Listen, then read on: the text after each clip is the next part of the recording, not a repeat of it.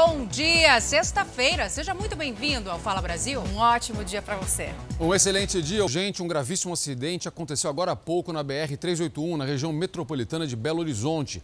As primeiras informações são de que pelo menos uma pessoa morreu carbonizada e oito estão gravemente feridas. Uma carreta teria perdido o freio e assim atingido outros veículos. Ela pegou fogo fogo que se espalhou pela via. Os bombeiros estão tentando salvar mais pessoas. O helicóptero da Polícia Civil foi acionado para ajudar no resgate. A qualquer momento, novas informações. E olha, a novela continua. Os médicos não retomaram atendimento presencial nas agências do INSS. E a população continua prejudicada também, a população né, Roberto? sofre. O impasse prejudica cerca de 600 mil pessoas que aguardam atendimento para poder receber o benefício. O atendimento presencial foi retomado em 122 agências do INSS em São Paulo, mas os médicos peritos não apareceram. Eles dizem que não há condições sanitárias adequadas para a volta por causa dos riscos para a população idosa e doente que passa pelos postos. A Secretaria de Previdência diz que as agências estão aptas a funcionar e que os médicos que não comparecerem ao trabalho poderão ter registro de falta e desconto na folha de pagamento. Eles também podem sofrer processo administrativo disciplinar. As perícias são essenciais para permitir que a população receba auxílio previdenciário, retorne ao trabalho ou consiga aposentadoria. O médico ele tem que estar tá presente, tem que estar tá disponível para a população, porque ele é uma pessoa que é da área da saúde e tem que atender. Valdir fraturou o punho esquerdo em julho, mas não recebeu o auxílio doença. Ele aguarda para marcar perícia. Falta de bom senso do INSS com, com, com todo mundo. Não, onde eu faço fisioterapia, tem mais de quatro pessoas que que estão esperando esse benefício também até agora nada. As agências voltariam a funcionar na última segunda-feira, mas a Justiça suspendeu a reabertura no estado. O INSS recorreu e reverteu a decisão. O atendimento presencial está parado há cinco meses por causa da pandemia de coronavírus. Muita gente é, que, que, precisa de, de, aposentadoria, muita gente que precisa do, do benefício, é um absurdo. Eu acho que não justifica só pela pandemia. Olá, muito bom dia. O prefeito Bruno Covas acaba de autorizar o retorno das aulas presenciais nas universidades da cidade de São Paulo. Eu estou aqui em frente a essa universidade que já cumpriu todas as medidas de segurança, ou seja, as medidas sanitárias. Esse retorno pode acontecer a partir do dia 7 de outubro assim bem como o retorno dos centros de atendimento a crianças e adolescentes vulneráveis. Ainda não há data prevista para o retorno das escolas públicas e particulares. Algumas só devem fazer esse retorno no ano que vem. A qualquer momento nós voltamos com mais informações para vocês. Um dos assaltantes mais procurados do país foi preso em São Paulo, apontado como o principal ladrão de banco da maior facção criminosa do Brasil. Levava uma vida acima de qualquer suspeita no interior do estado. E essa é justamente a dificuldade da polícia para encontrar esses criminosos, porque eles mudam a aparência, né? Além disso, muitos fazem cirurgias plásticas até para mudar a aparência, trocam de documentos e de casa com frequência. Uma casa grande e confortável em frente a uma represa no interior de São Paulo. O cara via num paraíso aqui, hein? Era aqui que se escondia Luciano Castro de Oliveira, mais conhecido como Zequinha. O criminoso estava no topo da lista dos mais procurados do Brasil, mas quem morava perto dele nem desconfiava. Ele se passava como um cidadão comum, sem nenhum tipo de suspeita que desabonasse, né? Luciano é apontado como o principal assaltante de banco da maior facção criminosa do país. Ele é suspeito de comandar dois roubos milionários em cidades do interior de São Paulo neste ano. Em Botucatu, em julho, uma quadrilha com 40 assaltantes explodiu uma agência bancária. O ataque durou quatro horas e deixou a população em pânico. Dois meses antes, Luciano teria participado do assalto a banco em Ourinhos. Os ladrões fecharam as ruas do centro com armamento pesado. Em 2018, ele comandou o maior roubo da história do Paraguai. Criminosos brasileiros levaram o equivalente a 120 milhões de reais da sede de uma transportadora de valores. Luciano estava foragido havia mais de 15 anos. Ele estava há quatro vivendo no sítio onde foi preso. Mas não só ele foi alvo de uma intensa investigação. A Polícia Civil tem uma lista com mais nomes de criminosos que estão há muito tempo sendo procurados. Hoje, quem ocupa destaque na lista é Paulo Cupertino. Ele é acusado pelo triplo homicídio do ator Rafael Miguel e dos pais dele em junho de 2019. Segundo a acusação do Ministério Público, Paulo Cupertino não aceitava o namoro da filha Isabela com Rafael. Na lista também estão Everton Guimarães Maier e Ricardo Vieira Diniz. Eles participaram do homicídio da policial militar Juliane dos Santos Duarte em agosto de 2018. O maior desafio para encontrar esses criminosos é identificá-los. Eles fazem várias mudanças nos documentos e até na aparência. Às vezes saem do estado, vão para o interior é, de outro estado, ou é, mudam a aparência podem se utilizar de um documento falso. Ele usava, usava o cabelo comprido, barba, ele ia mudando a aparência também, né? É um rapaz que ele se comunica bem, ele é inteligente. Então ele não parava sempre no mesmo lugar, trocava de carro toda hora. E a Justiça de São Paulo nega o pedido de regime aberto a Suzane Richthofen, condenada por planejar a morte dos pais em 2002. Com a decisão, Suzane continua cumprindo pena na penitenciária feminina de Tremembé, no interior de São Paulo. Ela foi condenada a 39 anos de prisão, acusada de planejar e participar da morte dos pais junto com os irmãos Cravinhos. Acordar sem saber se vai ter o que comer, essa infelizmente é a realidade de 4 a cada 10 lares brasileiros. É uma tristeza, né? Nas regiões norte e nordeste, menos da metade das casas tem garantia de comida todo dia.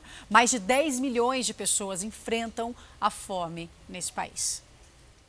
É difícil falar do assunto. Dói muita fome, sofrimento horrível.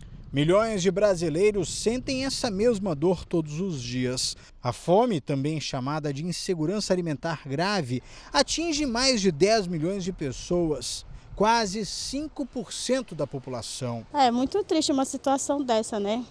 A gente passar por esse momento de pessoa não ter de onde tirar para comer. A pesquisa é realizada pelo IBGE com um intervalo semelhante a cinco anos. A divulgada agora se refere a 2018. Ela mostra uma sequência em que a fome estava caindo no país. Segundo o estudo, dos quase 69 milhões de lares, mais de 25 milhões estavam com algum grau de insegurança alimentar. Quatro lares a cada dez. Eu não sei o que vai ter de comida amanhã. Não tem nem ideia. Não. A situação é pior nas famílias chefiadas por mulheres e entre a população negra. Segundo a análise do IBGE, os índices mais preocupantes estão nas regiões norte e nordeste do país. Aqui, menos da metade das casas tem garantia de alimento, o que significa comida diariamente. É o pior resultado em 16 anos. No Pará, em 61,2% dos domicílios, ou seja, mais de 1 milhão e 400 mil famílias sofrem ou foi detectada algum nível de insegurança alimentar. Tem gente que tem comida hoje, muitas das vezes até por doação, mas não sabe se vai ter o que comer amanhã. Hoje é mais um dia de pagamento do auxílio emergencial nas agências da Caixa Econômica de todo o país. Mais de um milhão e meio de trabalhadores vão receber a primeira das quatro parcelas de 300 reais que o governo decidiu pagar a mais. São trabalhadores inscritos no programa Bolsa Família e que têm um número de inscrição social com final 2. A qualquer momento, voltamos com mais informações aqui de Brasília para o Fala Brasil. E olha, São Paulo pode ter uma chuva diferente nos próximos dias. Já estou até com medo, viu? Tem tanta coisa acontecendo. É que a fumaça das queimadas do Pantanal deve se misturar à nebulosidade de uma frente fria. Pois é, essa fuligem né, vai se juntar às gotículas de água das nuvens, causando, portanto, a chamada chuva negra. A intensa fumaça provocada por queimadas no Pantanal e no interior do estado está chegando na capital paulista. Com a chuva prevista para o fim de semana, a mistura da fumaça com a água da chuva deve fazer com que ela caia com uma cor escura, fenômeno conhecido como chuva negra. Essa chuva pode trazer também essa fumaça, fica, ficando com um tom um pouco mais turvo, até mesmo um pouco mais preta. Aí depende da concentração da fumaça. Além da chuva negra, existe a expectativa de que a fumaça mude a cor do céu. o aspecto de ar poluído vai ficar ainda mais evidente. Primeiro, temos um céu um pouco mais alaranjado, avermelhado, principalmente ao nascer e pôr do sol, quando a concentração está um pouco mais baixa. E quando a concentração aumenta, lógico, esse céu avermelhado, alaranjado continua, e se chove, aí vem a chuva negra. Em agosto do ano passado, o céu ficou bem escuro durante o dia em São Paulo. O fenômeno ocorreu por causa da fumaça de queimadas vindas da Amazônia. Será que o episódio pode se repetir? Pode acontecer algo semelhante. Falar que vai ser exatamente igual é muito difícil. Os efeitos não serão sentidos só no clima. A fumaça também deve levar muitas pessoas aos centros médicos com problemas respiratórios. Em geral, quando a gente tem problemas respiratórios, as duas pontas, né, as crianças e os idosos, são aqueles que mais sofrem. O paulistano, que já vem sofrendo com o ar seco e as altas temperaturas dos últimos dias, deve sentir ainda mais os efeitos da poluição. Quando o ar está poluído, eu sinto até dor de cabeça e a garganta fica irritada. Tenho rinite, bronquite, tudo que é it eu tenho. Já falta de ar, fico com muita falta de ar. Então já sabe, para encarar um fim de semana com fumaça no ar e chuva negra, o negócio é se cuidar. Então é aquele conselho para beber água e se hidratar direitinho para que você não passe mal. Olha, o jogador que matou um presidente de clube teve a prisão preventiva decretada. Eu converso agora com o apresentador Rivaroli, né? Rivaroli, bom dia para você, direto de Curitiba. Quando que essa decisão foi tomada, hein? Explica pra gente. Bom dia para você, Roberta. Bom dia para todo mundo que nos acompanha. Essa decisão foi tomada pela Justiça na noite desta quinta-feira. A prisão agora é preventiva, ou seja, o Vinícius Corsini, de 28 anos, está preso e vai continuar assim por um bom tempo. Ele é o principal suspeito de ter matado o empresário José Danilson de Oliveira, que também era presidente de um clube de futebol, o Nacional de Rolândia, aqui do norte do estado. O Vinícius disse para a polícia que cometeu esse crime. O empresário tinha 58 anos de idade. O jogador também falou que comprou essa faca um pouquinho antes, num mercado ali perto do local onde ele teria cometido esse crime. A polícia investiga duas possibilidades. Um contrato que foi encerrado e motivou a raiva dele, ou então ciúme. Ele supostamente disse que o empresário teria dado em cima da mãe do jogador. A polícia está investigando. Bom, e aumentou mais de 100% o número de contas registradas em nome de menores com até 15 anos na Bolsa de Valores de São Paulo. Atualmente, são mais de 10 mil. Interessante isso, né? Mas os especialistas alertam para riscos e também para as vantagens deste tipo de investimento. Bela tem apenas 4 anos, mas já pode ser considerada uma investidora ativa da Bolsa de Valores.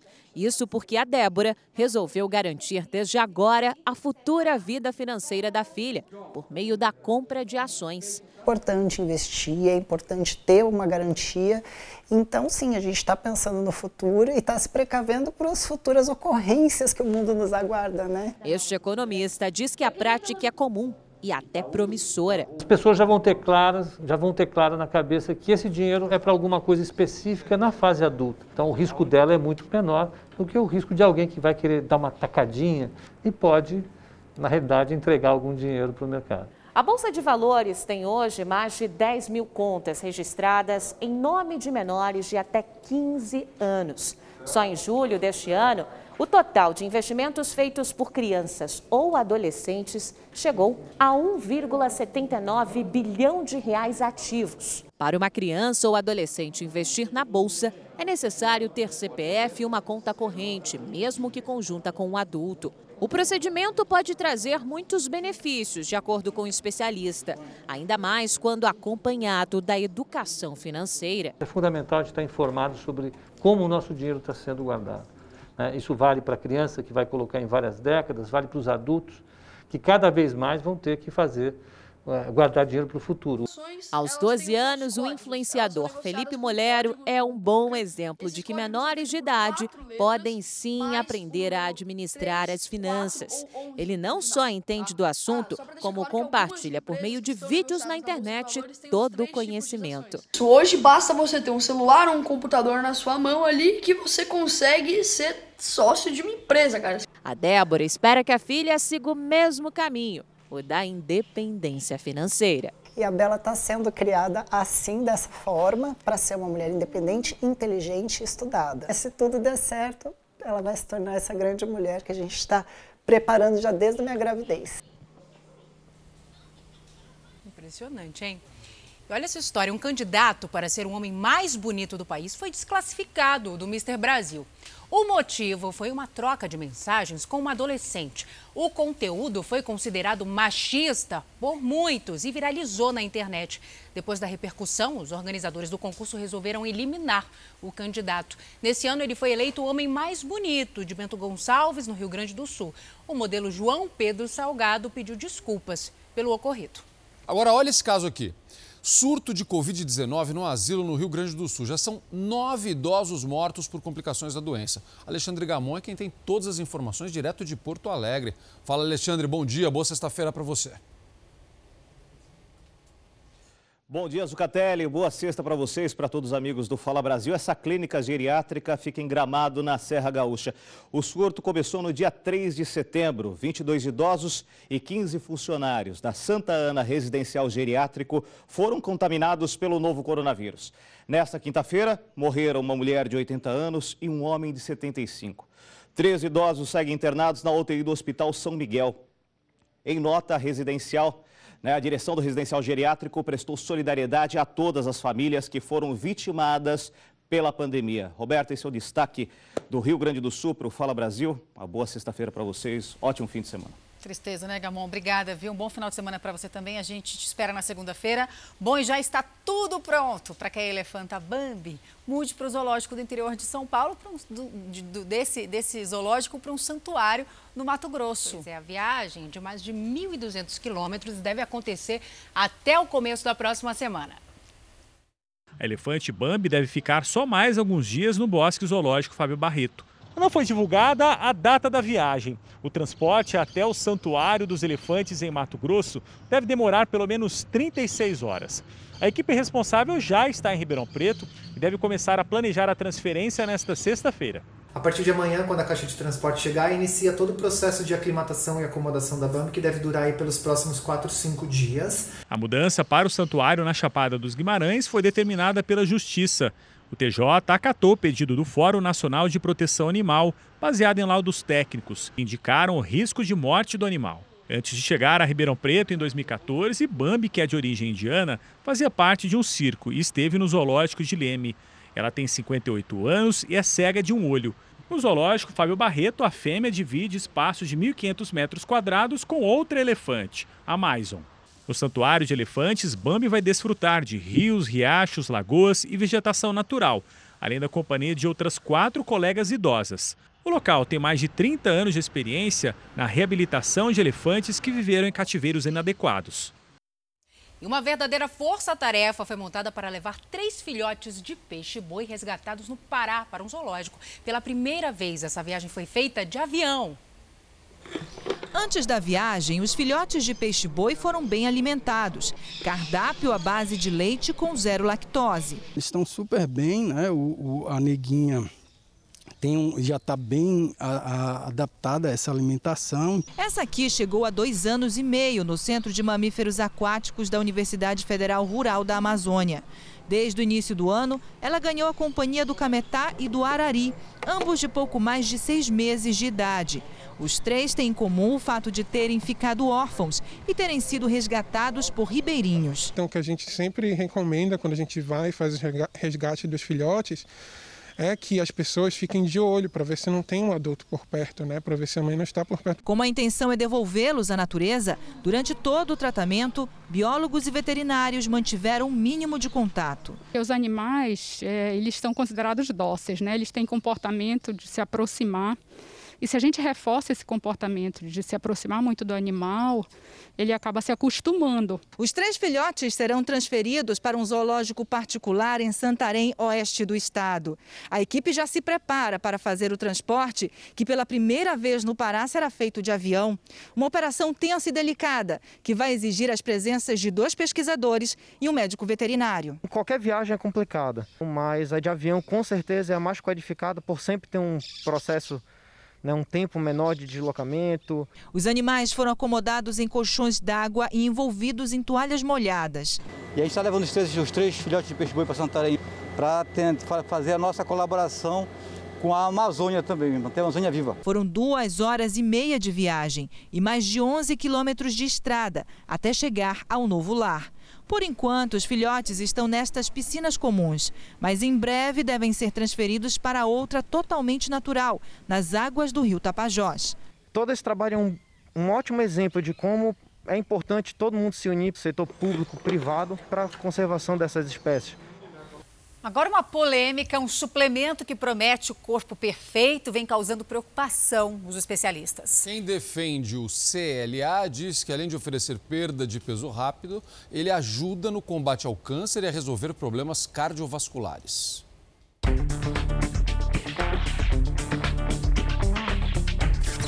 O que você faria em busca do corpo perfeito? Para muitos, praticar exercícios não é o suficiente. Tem gente que quer mais, mais resultados, cada vez mais rápidos. Aí entram em cena as cápsulas, shakes e suplementos variados. Opções no mercado não faltam. Algumas substâncias não têm comprovação científica, ou seja, ninguém sabe de verdade se melhoram a performance do treino. O produto da vez é o tal do CLA, ou ácido linoleico conjugado.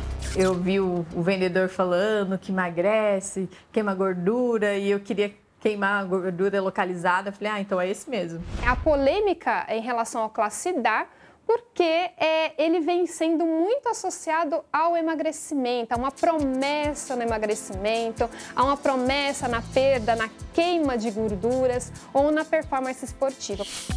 O ácido linoleico conjugado, ou CLA, é um lipídio, ou seja, uma gordura que pertence à família do ômega 6. Em alguns alimentos, nós encontramos ele em sua forma natural. Nós temos alguns alimentos que são fontes desse CLA ou CLA, como por exemplo as carnes e o leite e os derivados, como queijos e iogurtes, por exemplo. A substância passou a ser consumida como suplemento a partir de pesquisas feitas com alguns animais que mostraram que o CLA poderia contribuir para o emagrecimento. Que em alguns ensaios, algumas, algumas análises em modelos animais, a gente percebeu alguns efeitos em relação à performance ou em relação à, à redução da gordura desses animais. Há seis meses, por indicação do médico, Paula passou a utilizar o CLA como suplemento. Aliado a exercícios físicos de duas a três vezes por semana, a analista de comércio exterior passou a ter alguns resultados animadores.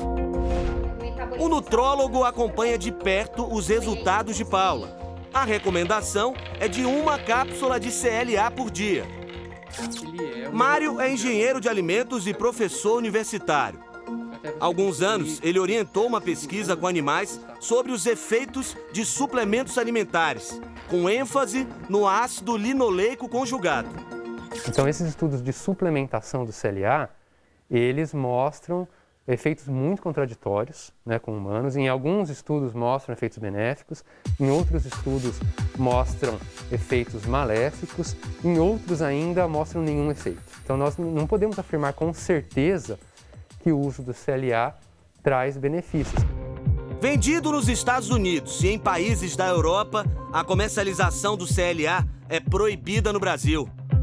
Mas nas redes sociais é fácil encontrar oferta do suplemento sem nenhuma restrição.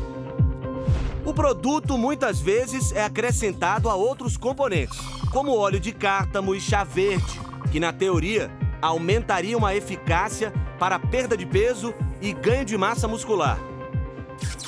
Foi acreditando na promessa de um vendedor que o casal Rafael e Daniela apostaram no que imaginavam ser a fórmula mágica.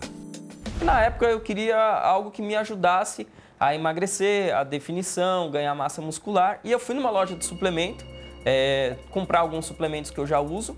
E aí o vendedor falou: olha, tem esse aqui, que é o ácido linoleico conjugado, ele funciona, ele é muito bom, muita gente está usando, tem resultados. A experiência durou um mês e o resultado Resultado nenhum. não teve nenhum resultado positivo. Qual foi a sua sensação? Depois de um mês assim, o que, que veio na sua cabeça? Ainda bem que eu não engordei, né? Tipo, porque se eu engordar, você vai ficar muito frustrada. Sem entender muito bem a falta de resultado, Rafael decidiu procurar na internet artigos científicos sobre o CLA. E aí, tudo bom? Rafael, que é personal trainer, tem um canal na internet. Lá, ele dá dicas de exercícios e alimentação saudável. Em um dos vídeos, ele falou sobre a experiência com o CLA. O que é o CLA antes de mais nada? Ele é um suplemento que a galera usa para queimar gordura, o fat burn. Teve bastante visualização, bastante repercussão e eu tive ataques é, negativos dos haters, né, dizendo que tomaram, tiveram resultado sim, que era um vídeo mentiroso. Desde que o suplemento ganhou fama no mundo fitness, alguns mitos sobre ele passaram a ser divulgados. Um deles é que o CLA poderia ser usado para combater o câncer. O câncer é uma doença muito complexa, então não tem como afirmarmos que um suplemento ou um componente nutricional vai prevenir ou tratar ou curar o câncer. Outro afirma que o conjunto de moléculas ajuda no combate a doenças cardiovasculares. Tem vários estudos que mostram isso, que ele é, consegue abaixar o colesterol e é, melhora as, as funções cardíacas. São estudos igualmente contraditórios, outros estudos mostram efeitos contrários, né? de modo que a gente não tem uma palavra final com relação ao efeito na dislipidemia e um estudo uh, que, que seja a palavra final com relação ao efeito é, de melhora da função cardíaca. Em nota, a Anvisa, Agência Nacional de Vigilância Sanitária, informou que o ácido linoleico conjugado, CLA, já foi analisado e não houve comprovação da sua segurança para uso em alimento. Por esse motivo, é proibida a produção, importação, o uso e a oferta para uso em alimentos ou alimentos formulados do CLA. Acrescenta também que o uso da substância com a finalidade de emagrecimento nunca foi aprovada pelo órgão e que isso configura uma infração sanitária. Depois da frustração, hoje Rafael e Daniela consomem apenas suplementos indicados por especialistas. Hoje nós utilizamos uma suplementação de proteína pré-treinos, que nada mais são a base aí de cafeína para dar alguma um, um estímulo para que você consiga treinar e é tudo permitido pela Anvisa, não tem problema nenhum. A discussão em torno do CLA tem mais de 40 anos e até hoje nenhum resultado final. Só o que existe de certeza é que nenhum suplemento substitui uma boa alimentação.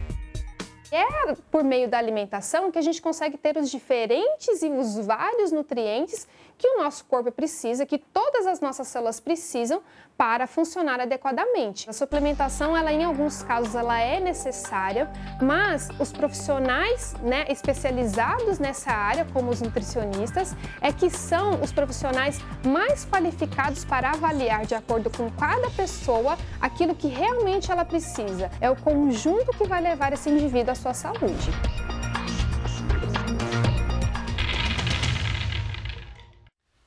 O suposto guru espiritual denunciado na Bahia por crimes sexuais está foragido. Eu converso agora com a Jéssica Smetak, direto de Salvador, né, Jéssica? Bom dia para você. E a polícia, evidentemente, está atrás dele, né? Exatamente. Olá, bom dia a todos. Uma operação liderada pelo Ministério Público saiu às ruas para cumprir um mandado de prisão preventiva. A operação esteve em endereços ligados a Jair Tércio Cunha Costa, de 63 anos, e ele não foi encontrado em casa sede da instituição que ajudou a fundar aqui em Salvador.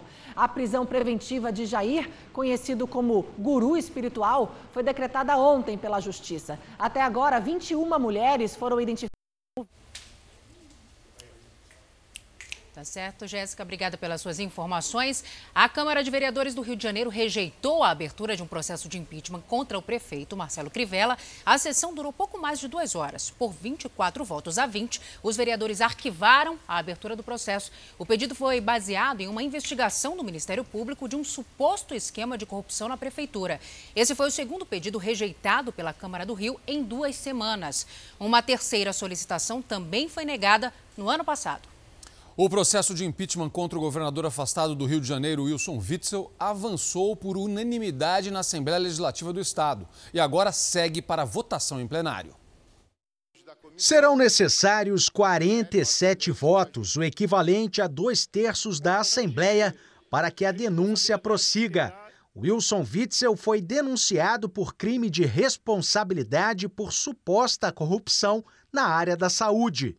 Se o plenário decidir pela continuidade, o processo vai para o Tribunal de Justiça, que formará um tribunal misto com cinco desembargadores e cinco deputados eleitos por sorteio. E o governador, já afastado pelo Superior Tribunal de Justiça, receberá um novo afastamento por 180 dias para aguardar o julgamento definitivo. O primeiro a falar foi o relator, deputado Rodrigo Bacelar, que fez uma síntese do relatório.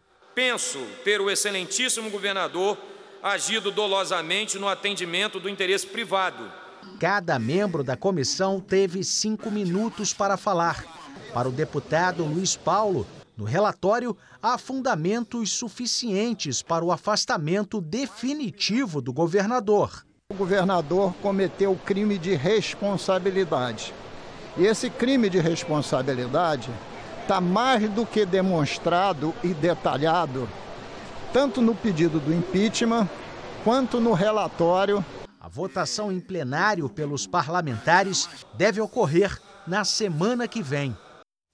Bom, Wilson Witzel disse que recebe a decisão com tranquilidade e respeito e que tem confiança num julgamento justo.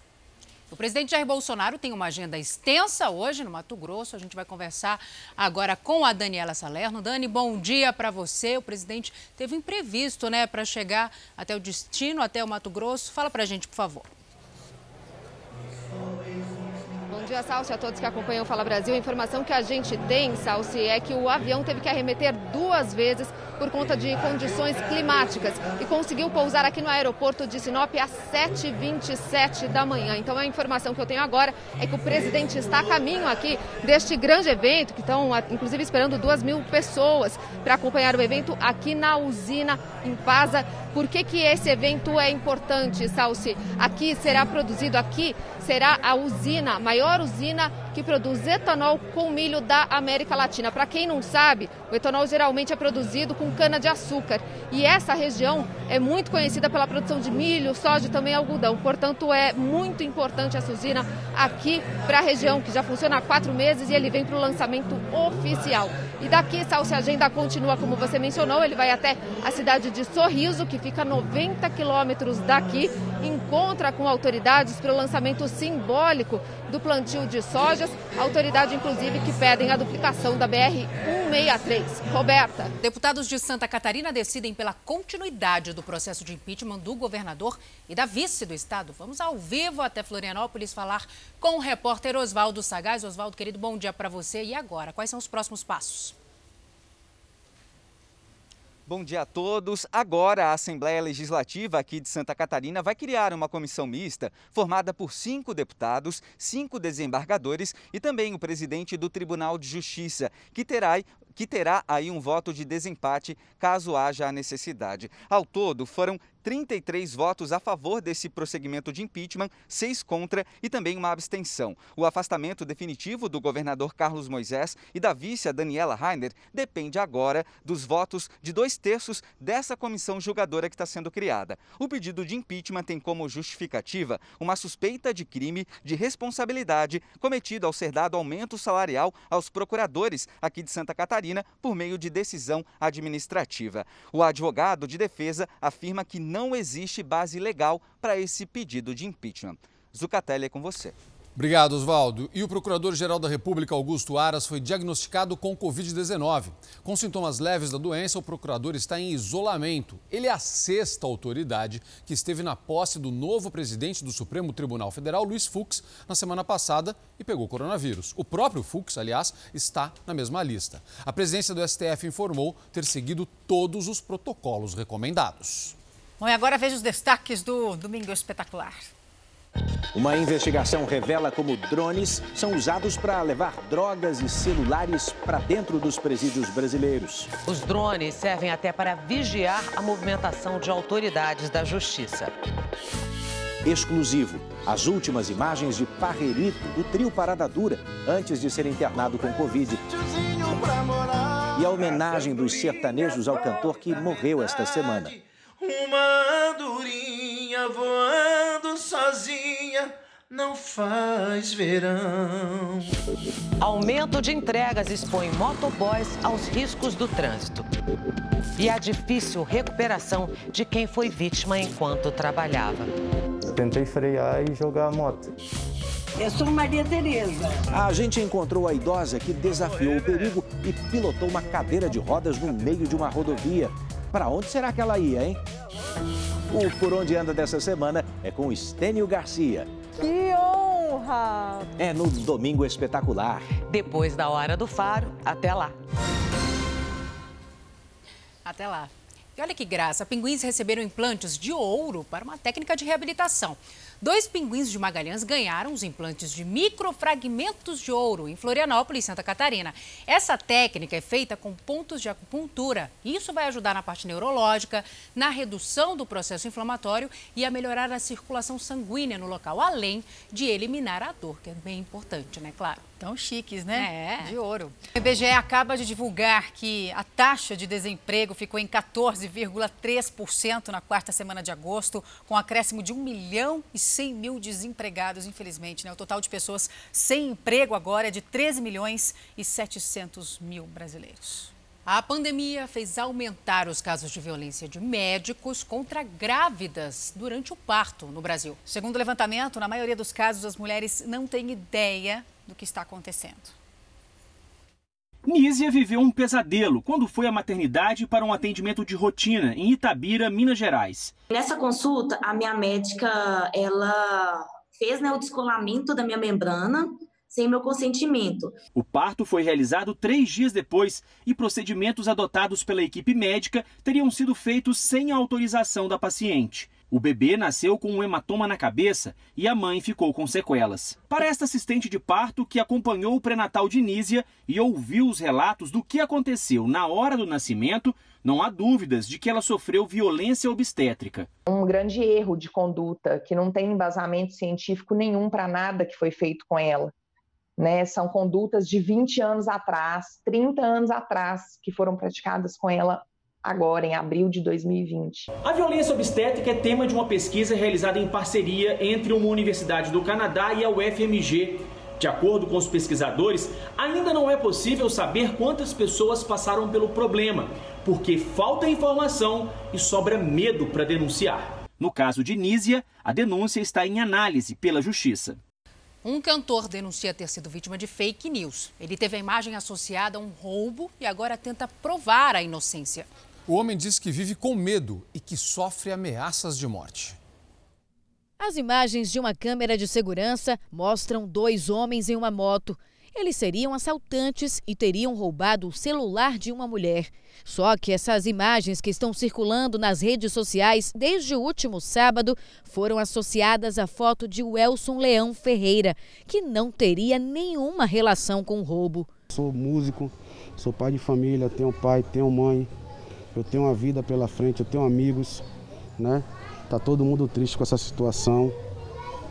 Minha banda, o pessoal que, da minha equipe, minha esposa, meus filhos, todo mundo triste. Então é uma coisa que não pode ficar assim, não pode ficar impune. Os vizinhos que conhecem o Elson há muito tempo ficaram surpresos e preocupados com a repercussão negativa da notícia falsa. Ah, surpresa, porque ele nunca foi pegar nada de ninguém, nada de ninguém, fazer o pagode dele, depois começou com música, entendeu?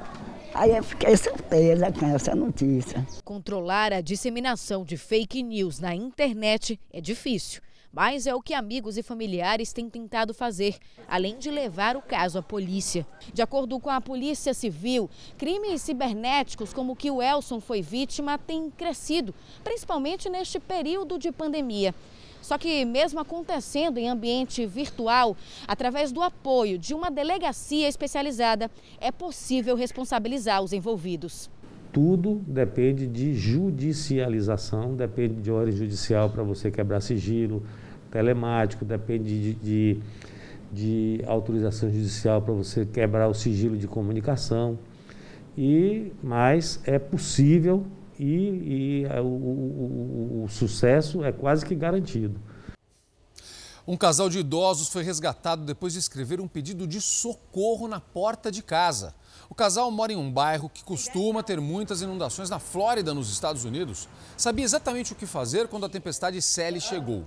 Os dois se refugiaram no sótão da casa, mas antes deixaram uma mensagem na porta da frente pedindo ajuda. Ainda assim, as equipes de resgate só os encontraram depois do homem usar um apito. Agora eles aguardam as ações da empresa de seguro para voltar para casa. Fernandinho Beatbox é o primeiro eliminado da Fazenda 12. O peão deixou a disputa depois de concorrer com a Raíssa e o Cartolouco. E hoje você vai saber como ficou o clima na casa às 10h30 da noite. Você não pode perder. Designers de moda criaram modelos exclusivos e luxuosos de máscaras de proteção contra o coronavírus. É, mas quanto será que vale, né, uma máscara dessas? Quem conta é a correspondente Silvia Kikuchi.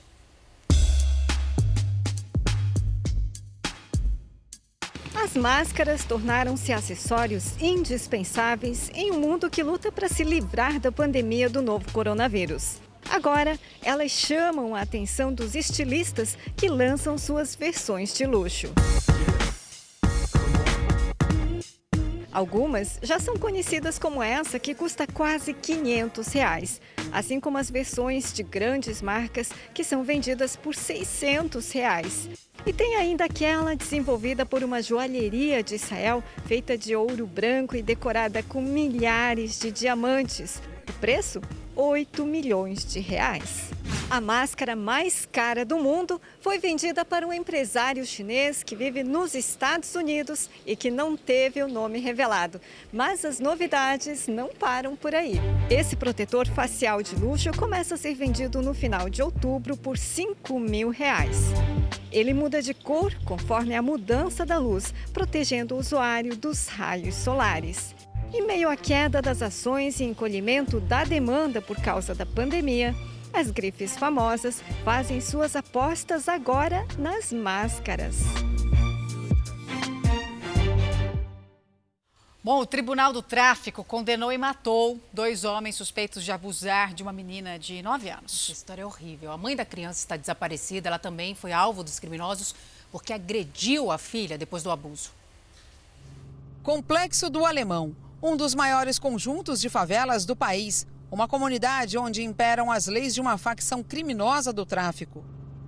E foi aqui que os criminosos decidiram julgar e matar dois moradores. Eles eram padrasto e vizinho de uma menina de 9 anos e suspeitos de abusar da criança. A mãe agrediu a filha ao saber das denúncias contra o marido e também foi levada para o tribunal. Os dois suspeitos, juntamente com a mãe e a criança, foram ouvidos pelos traficantes de drogas. É, numa, num julgamento sumário de apenas uma hora, todos eles foram ouvidos, inclusive a criança em separado. Os dois suspeitos foram mortos e a mãe da menina agredida. Ela sobreviveu e foi levada para um hospital. Ficou três dias e depois desapareceu. O Ministério Público já ofereceu denúncia à Justiça. A menina está sob os cuidados do Conselho Tutelar temos hoje uma denúncia deflagrada em face dessa mãe por crime de tortura, mas nós estamos investigando ainda os crimes de homicídio e lesão corporal grave perpetrados pelos traficantes de drogas contra esses dois suspeitos de abuso sexual que faleceram e essa mãe que torturou essa sua própria filha de 9 anos. O Fala Brasil fica por aqui. Um ótimo fim de semana para você. Excelente final de semana. E amanhã não esqueçam, das sete e meia da manhã ao meio-dia tem o Fala Brasil, edição de sábado. Muito obrigada pela sua companhia, pelo seu carinho.